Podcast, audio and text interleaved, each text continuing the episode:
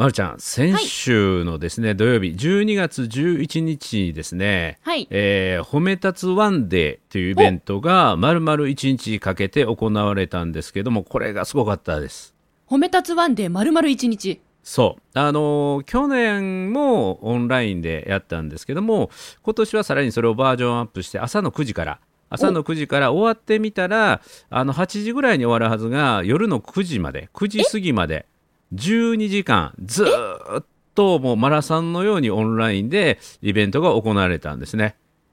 であのその内容はメインが午後1時から午後5時半予定が6時過ぎになった認定講師コンテスト、まるちゃんにもオブザーブ来ていただいた認定講師コンテスト、はい。でその手前にも認定講師たちの褒め立つトーキングとかですね、えーご当地褒め言葉を披露するとかですね。面白そう。えーうん、褒めることに対する意識調査っていうのを褒め立つ協会でアンケート取って、はい。えー800人余りの方から回答いただいて、えーそれでとっても興味深い内容の発表とかねあったりしたんですけども、はい。そのねあの12時間以上オンラインで行われてたあの褒め立つのイベント、はい。そこであのちょっとね私が感じたことがあったので、え。えーそのことをね今日は一緒にあの話してみたいなと思うんですけどどうでしょぜひ。ということは、は今うん。聞いてくれているこの番組のリスナーさんの中にも、そのワンデー褒め立つに参加した方もいらっしゃる。あいらっしゃると思います。ですかでなぜその褒め立つのイベントが心地よかったのか、はいということのまあ再確認をちょっと今日の今日褒めでやってみようかなってやっぱりね使う言葉が違うんですよね。使う言葉が違う。んん言葉が違うとその空気雰囲気ムード、はいうん、その場所のなんていうか、ね、居心地って変わるんだなっていうことをね感じたのでそのことをちょっと、えーお伝えしたいと思います。ぜひお願いします。はい褒めるだけが褒め立つじゃない。はい日常の中からダイヤの原石を探し光を当てる褒める達人的生き方を提案する今日も褒め立つこんにちは。なっこも褒める、褒める達人、褒め立つこと西村孝之です。こんにちは褒め立つビギナーまるっと空気をつかむ MC の丸山久美子ですこの番組はですね、褒め立つって何？と褒め立つに興味を持っていただいた方、そして褒め立つ検定は受けた、あるいは褒め立つの講演会、研修は受けたんだけども、最近褒め立つご無沙汰だなーという方に褒め立つを楽しく楽しくお伝えする、そういう番組です。12月11日の土曜日うにん、朝から晩までそう。開催したことですね、ーもともとこれ2011年から、まあ、始まってましてね、はい。で12月の第2土曜日にもうこれ日にち決まってるんですけど、12月の第2土曜日に大阪に今まではね集まって、えー丸1日勉強会。そしてはい。夜からはですね、褒め立つたちのクリスマスパーティー。通称褒めクリパっていうのをずっとやってたんですけども、はい。まあ、去年はコロナということで集まることができないで当然あのパーティーもできないということでじゃあ勉強会だけはオンラインでやろうということで去年から始まってで去年はなかったんですけども今年はそこで褒め立つの認定講師コンテストっていうのを10月から予選をねずっとこの12月11日向けてやっていきましてそして、えー最終決戦に出場者が4名、えー出場されて、えー最終ですね佐久間澄江さんっていう講師が、えー優勝されました。佐久間さんあとてもね優勝はい佐久間さん優勝でえー45分間の内容を4名が披露したんですけども、はいえーとてもね素晴らしいそれぞれが素晴らしい内容を披露いただいて、えーはいそして佐久間さんが優勝されたということなんですね。あの、はい。毎年この時期に、えー私どもの番組でも取り上げさせていただいておりました、あの例のオブザイヤー的なあれは開催されたんでしょうか、はい、や褒め立つオブえー。あそう褒め立つオブザイヤー。ー褒め立つオブザイヤーはですね発表なりました、えー。5つの部門。5つの部門で発表になりまして5つの部門、えー残念ながらあの今年もですね珍獣部門というのはその部門があの存在しなかったので丸山久美子さんの受賞はならずということで。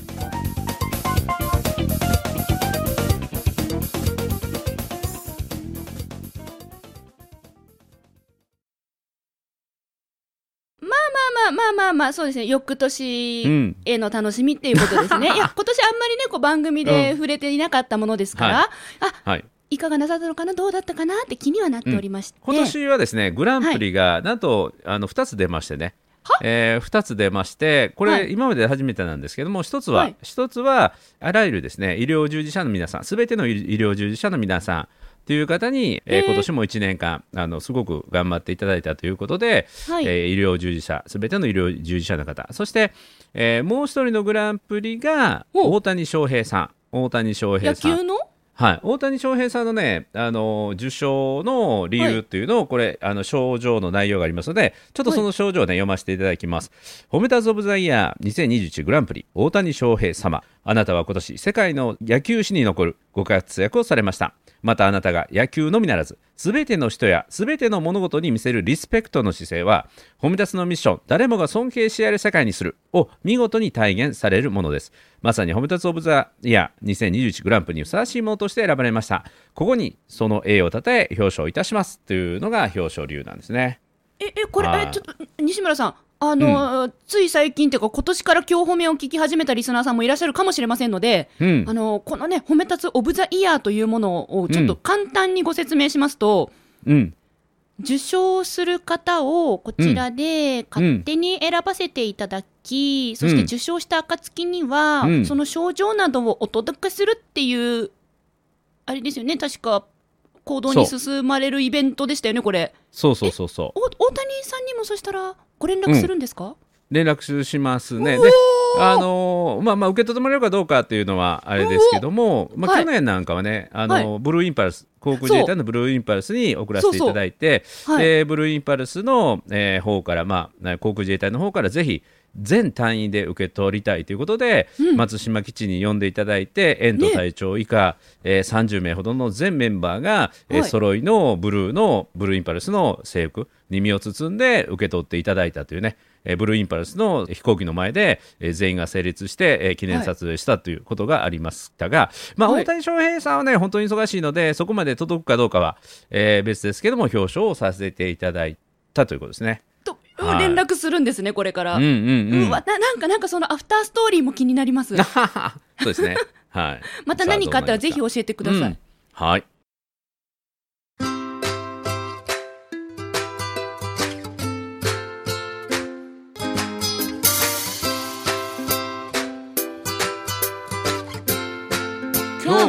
褒め立つ。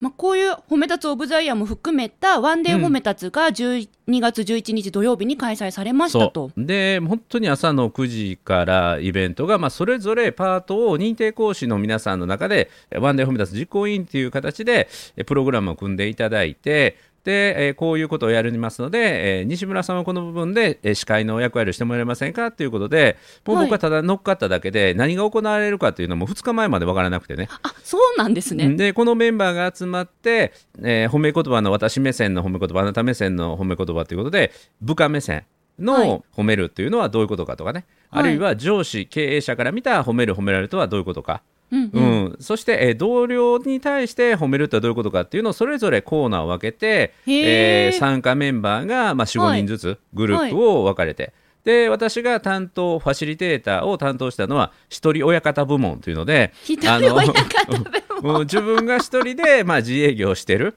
うん、というのでちなみにその一人親方部門にやってきたのは長谷ぴょんね。長谷川隆之さんも来ていただいて。はいはいえーなんかがこうあの人はもう講師でね一人親方をしてるので、はい。えー一人親方で、えーはい。褒めるってどういうことかっていうことをやはり選んでいただくそのクライアントとこう接する接点で褒め立つを使ってるとかね、うんへー実例をもとにいろいろ発表してくれてそのコーナーが分かれていてもう12時間以上のロングタイムでも飽きることなくイベントが進んでいったというような感じですか？進んでいくんですえ、いやうん。私ほら伺えてないのでうん行けてないリスナーさんと同じ気持ちで今聞いてるんですよ。うんうんうん。どんなイベントで、え、なんでそんな12時間もできたの、っていうところを思ってたんですが、うん。そっか、担当の方がいいろんな方がいそうて、そで、いろんなテーマもあって、ううん。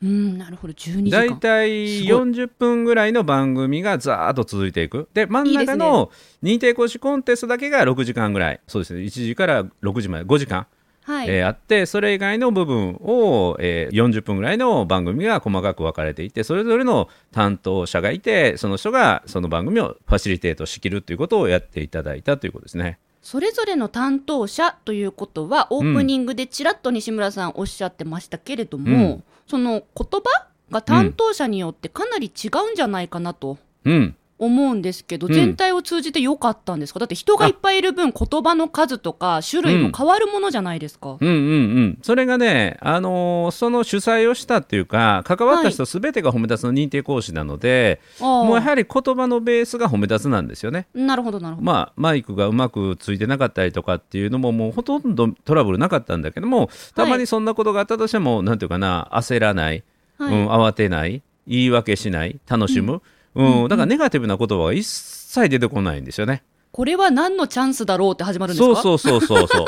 これは何のチャンスだろうっていう言葉すらないみたいな。必要ないみたいな。へえ。うんうん、あそれもありだよねみたいな、うん、これがまた味になってるよねみたいな形であの安心安全な場がねこの12時間ずっと流れてた。でそれはね、何か一つの言葉っていうことではなく、えーなんていうかな邪魔になる言葉がい一切ない逆に言うと、うん、誰かの心をざらっとさせるような言葉がこう全くない。そういう12時間だったなっていうのがだから言葉っていうものが空気を変えていく、うん、居心地を作っていくんだなっていうのをそしてそういう言葉が仲間を呼びそういう言葉を好む人たちが集まってくる、うん、それが積み重なっている場所っていうのはすごくね強いなと思いますね。えその参加者の中には褒め立つ初心者さんその認定講師以外の方ももちろんいらっしゃったんですようんね。参加者はいるんだけども、はい。なんていうかな言葉が電波に乗ってる人っていうのはほとんどが認定講師の方でしたね。うんうんうんうんうんうんいい意味でいい意味でですよ伝染しそう。そうそうそうそうだからいい言葉とかなんていうかな安心安全な言葉とか仕草とかはい。表情というのは、どんどんどんどん伝染していくっていうか広がっていく、うんはい。人に影響を与えていくんだなっていうことをすごく感じましたね。四歩目。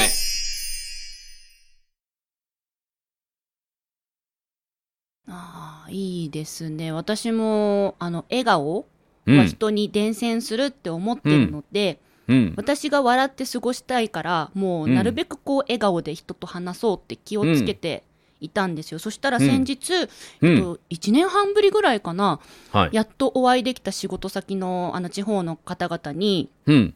あの丸山さんはそうやって笑ってくれるから周りに笑顔の人が増えるんですよねって言ってもらえて、いうん。やただその時私こう言ったんですよ。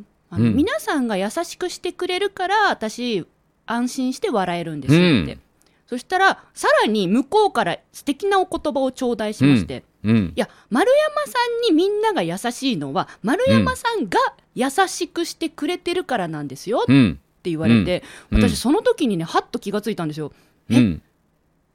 私あの優しくしてたんですよ。確かに。うん。その人たちに。うん。でもそれって別に優しくしてほしいから優しくしてたんじゃなくてうんこっちが優しくしたいからしてたんですよ。うんうんだからなんかなんかねこう笑顔を頑張って作ろうってしてた時は、うん。相手も笑顔になってほしいからみたいなその相手にも変わってほしいからってうん。ある意味見返りを求めてた気がしたんですけど、うん。うん。でも優しくしてたっていうところは見返りを求めずにやってたんですよね。うん。うん。なんか例えば名前を呼んで話しかけるとか、うんあと今の時期って感染予防対策であのみんなで集まった場所を窓を開けて換気しながら過ごすんですけど、うん。女性だと足元が冷えやすい方も多いので、うん。あのちょっと女性の参加者さんがいたら近くまで行って、耳元で「うん。足元寒くないですか?」って一言声をかけるとか、そういうのって別に何か何か見返りを求めてややったんじゃなくて、うん。単純にそうしたくて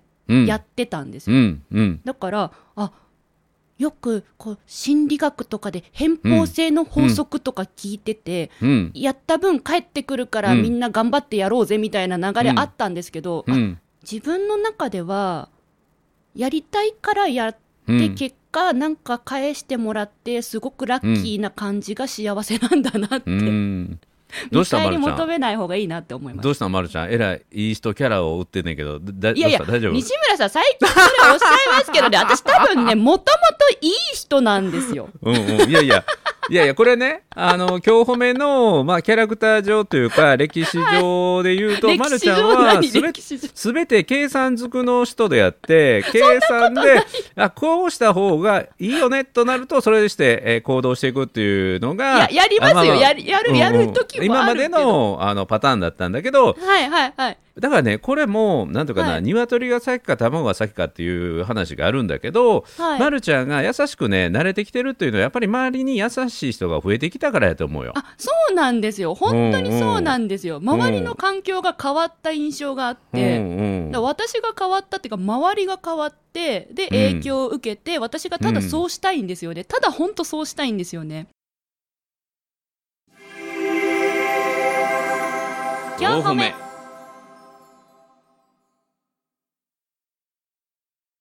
だから先にもらってたものが回ってきたということで,、はいでこれもね本当に最近特に思っててよく言うんですけどはい褒め立つの研修の中でねぎらいが大事ですよっていうのをすごく伝えるんですよね。ねぎらい、ねぎらい、はいでで褒めるとねぎらいっていうのは実は違うんですよ。で褒めるというのは一定の基準を超えた時に認めてもらえる評価してもらえる。はい。でそれに対してねぎらいとは相手がやって当たり前のこと。立場上、役割上やって当たり前のことに気づいて言葉を届ける、大変さに共感を伝える感謝をするというこれがねぎらいなんですね。へえうん、で人はすごくねあの無意識のうちにねぎらってもらうと嬉しいんですよ。そりゃそうだだからだから褒め立つの研修の中でもまずはね褒めることしなくていいから当たり前の行動に気づいて、それを言葉として届ける、ねぎらいっていうものを職場でも家庭でもやっていきましょうっていうことをお伝えするんですよ。でするとあのそれを言われた方はうんなるほどと思うんだけど、あのもう一つのね言葉にしないメッセージがこう表情に出てるんですよ。それは何かというと、ねぎらいはいいと。ねぎらいは大事だと思うけど先にこちらからねぎらったら損なような気がする。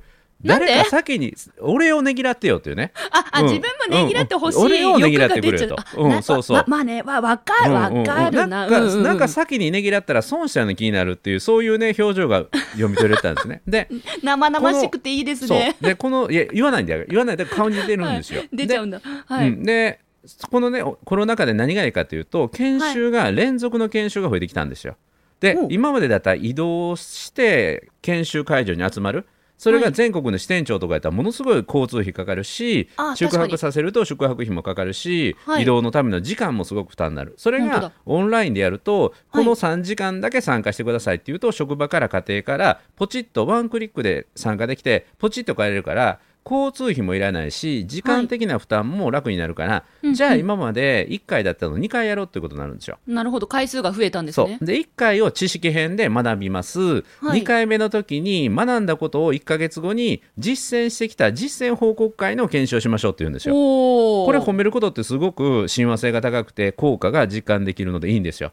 で1回目の時にねぎらいっていうものをやりましょうって言ってで、え2回目の研修の時にね発表してもらうんだけど発表した人が全てが言うのは、はい。ねぎらいっていうのはこちらからする前はなんか先にしたら損やと。先に俺をねぎらってよという気持ちになってたけどってはい。正直におっしゃるんですよ。うん、わ、はい。かります。顔に出てましたとは言いませんけども、実際ところがねぎらってみたら、いや、実はねぎらった自分がはい。相手に与えて、相手が受け取る、その同じ温かいものをねぎらった自分の方が受け取りましたって。うんだからねねぎらいは渡したら損だと思ったけど逆ですねって渡せば渡すほど自分の心も温かくなるし、ではい逆にねぎらい返ししてもらうことも増えてきたって。うんだからこちらから好意的なあるいは優しい行動表情言葉をかけるともう自分が心整うしで相手からも感謝をされたりっていうまさにまるちゃんが感じたような、おことになってくる。おやっぱりうん。褒め立つビギナーが私のどこかに根付いてますねこれ。なんかねなんかあの流れが変わってきてるね、うん、今までやったらしてあげたのにみたいなのがねあったかもしれないけども、もうそういうのも関係ない。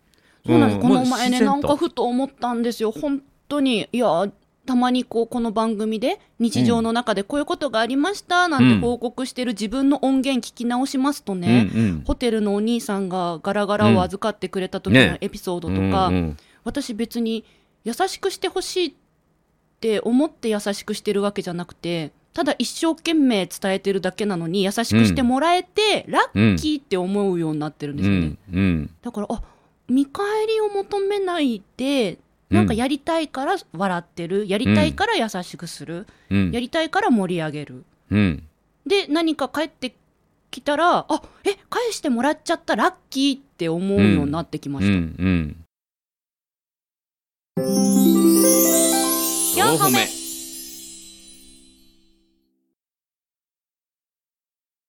いやこの前ね僕全くそれの逆の体験を目の前で見見ましてね、え何ですか？ああやっぱりなと思って飛行機にね乗って、はいで隣の席の人がねはい。めっちゃ不機嫌な様子をされるんですよ。で僕にじゃなくてその CA さんにね。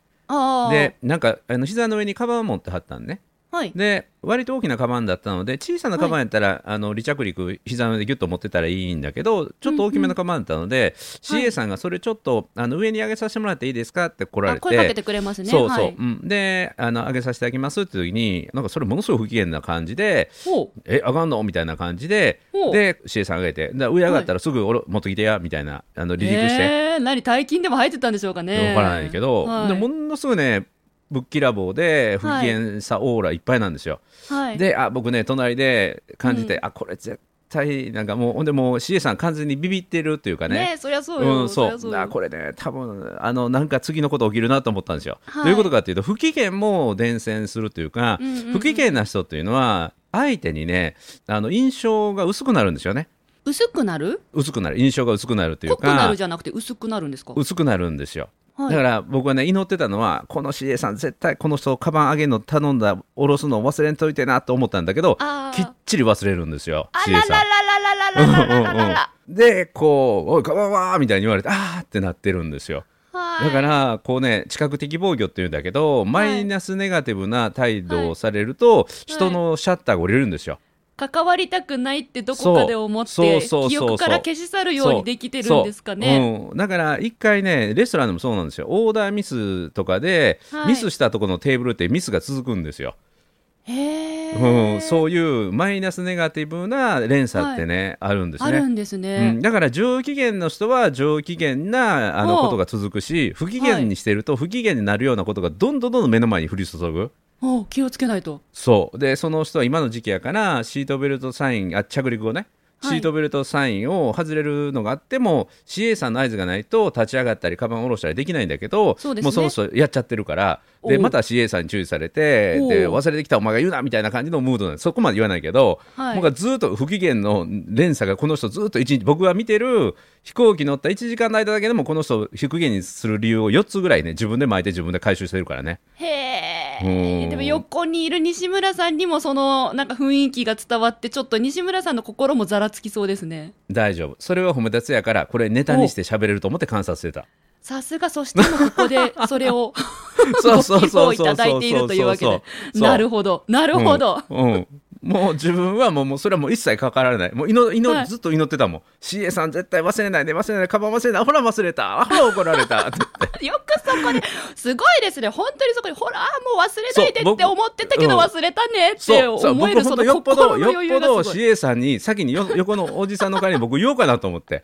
CA さん忘れてるよ。下ろした方がいいよって言おうかなと思って。そうそうそうそう通路側だったらメモさって渡せたりできたかもしれないですね。僕通路側やけどそのお姉さんなんか一生懸命飲み物配ってたから飲み物配るより先にこれせなあかんのちゃうのと思ってたんやけど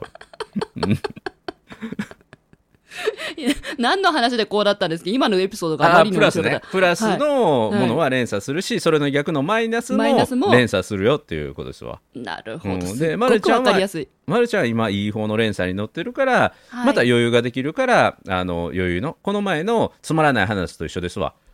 うん、つまらない話？うんうんあのもう忘れた？あの水道修理の人が排水修理の人が、ま、るちゃんが自分の余裕を相手にプレゼントしたら相手からも知識っていうプレゼントをもらったっていうね、はい、ありましたね。そうつまらない話ありました、あそうりました。そうそう、うん、排水口だけにつまらない話。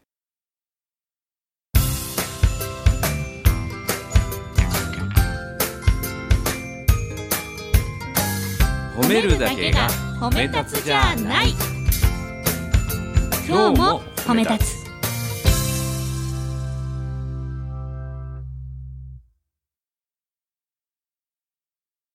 いやあのこの番組でやっぱお話しするっていうのは、うん、リスナーの皆さんも聞いてくださってるし、うん、なんか私もどっかにこう明るいキャラでこう、いたいっていう思いもあるので、うん、まあ、今みたいなポジティブなお話があったら持ってきてお話しするんですけど、やっぱりね、あのなんやかんや言って日常の中にはネガティブもたくさん転がってるんですよ。ほうほなので今西村さん褒めていただいて恐縮なんですけどやっぱりうん。まだね、ありますよいっぱいその マイナスな連鎖も。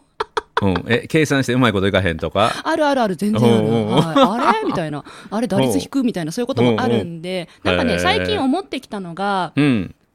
狙ってうん。やることよりもうん。自分にできることをうん。もう全力で頑張ってほでその100%がいい結果にならなくてもでもうん。全力で頑張ればううん。いいんじゃないかなって思えたうん。2021年でした、うん。素晴らしい。だただできればやっぱりうん。人間欲望はあるんで私、うん。できればやっぱ自分が頑張ったこと100%うん。ホームランにしたいです。でもねそれはならない。うんしできるもんじゃない。うんうん。けどやっぱどっかそういうふうにしたいっていう欲も捨てきれないままうんただ新しく全力でやろうっていう気持ちになれた今年でしたね、うん。はい。そうやってね、本当に全力で、なんていうかな、バッターボックスに立つっていうか、チャンスに自分を、あの持っていけば、必ず何か結果は出るからね。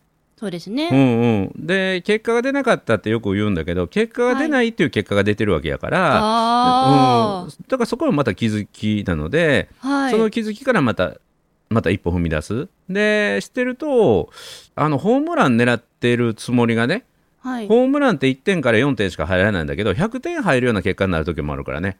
これが面白いのが。うん、もうだから野球やってるつもりが全然違うものの結果を引き寄せるということもあるのがこれ人生なんですよ。ほう。ん、だからもうある時なんていうかな人生のステージが上がっていくとそこにはものすごいチャンスがまた広がってたりつながりが広がってくるのでここでのポイントはやはり、あの使う言葉ですわ。うん、使う言葉はあの大きなチャンスを引き寄せるし逆はい。にチャンスをどっかに押し流してしまうこともあるから、はい。うん、大きなチャンスと出会った時にそのチャンスにちゃんとつかめるような言葉の使い方をしておくとう。んいいかなと思うね。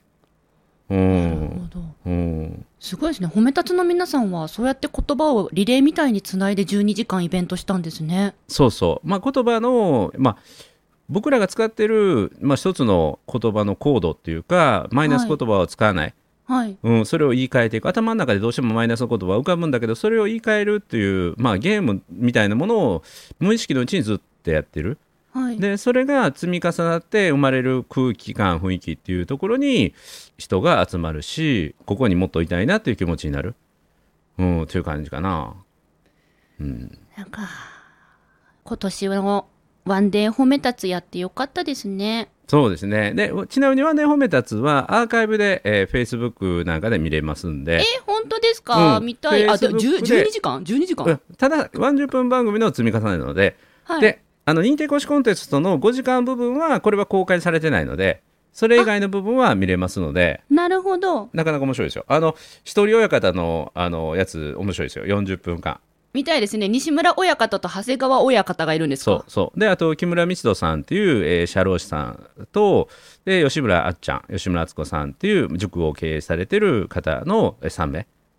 はい。でね、しあの共通点は一人親方はあの寂しんぼが多くてかまってかまってちゃんが多かったっていうね、はい。それが結論ですわ。はい。共感とてもいたします、うんうんうんめちゃめちゃパワフルなんだけどその根っこは、あの寂しがりのかまってちゃんはい。が多かったっていう、それが最後のオチなんですけどね。じゃあそのコーナーごとにいろんなアーカイブが Facebook で見れると。そうそうそうそいううことなんですね。はあじゃあ私はそれを見てみよう。特に親方狙いでこの後じゃあ見てみます、い、うん、ぜひ、はいそれ以外にも素敵な言葉たちがたくさんその中にねあこういうことかっていうのはもう百分は一見にしかずで、はいえご覧いただいたらね、うん、安心安全な言葉が満たされてる場所っていうのはこういう場所なんだなっていうのが、はい、ご覧いただけるかと思います。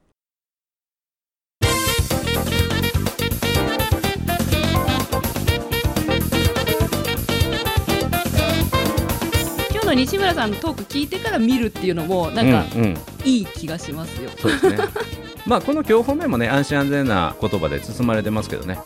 西村さんが包んでくれてる説がかなりまあまあまあまるまるちゃんの言葉全部言い換えていくっていうね。でたまに僕が逆にスパイスを聞かせる時もあるけどね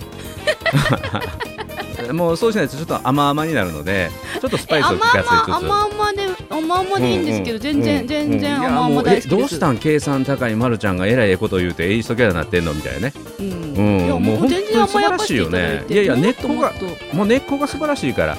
うん、今年の漢字金に決まりました。あ金でっかみたいなね。いやいややめ金メてください。よダルの金やめってください。ちょっとそれ今本番の収録始まる前の打ち合わせの話をここで出さない。そうそう速報出ましたって今年の漢字金です。え金でっかあコロナ禍で金回りようなりますもんな言ってねまるちゃん言ってたもんね。いやいや金メダルの金やろオリンピックの。あオリンピックありましたなみたいなね。西村さんこれが収録前の。はい、お後がよろしいようで、はい、お時間来ましたよ。はい、また来週皆さんお耳にかかりましょう。ありがとうございました。バイバということで泣くを褒める褒める達人褒め立つこと西村隆之とイ。褒め立つビギナー、まるっと空気をつかむ MC の丸山久美子でした。今日も褒め立つそれではまた次回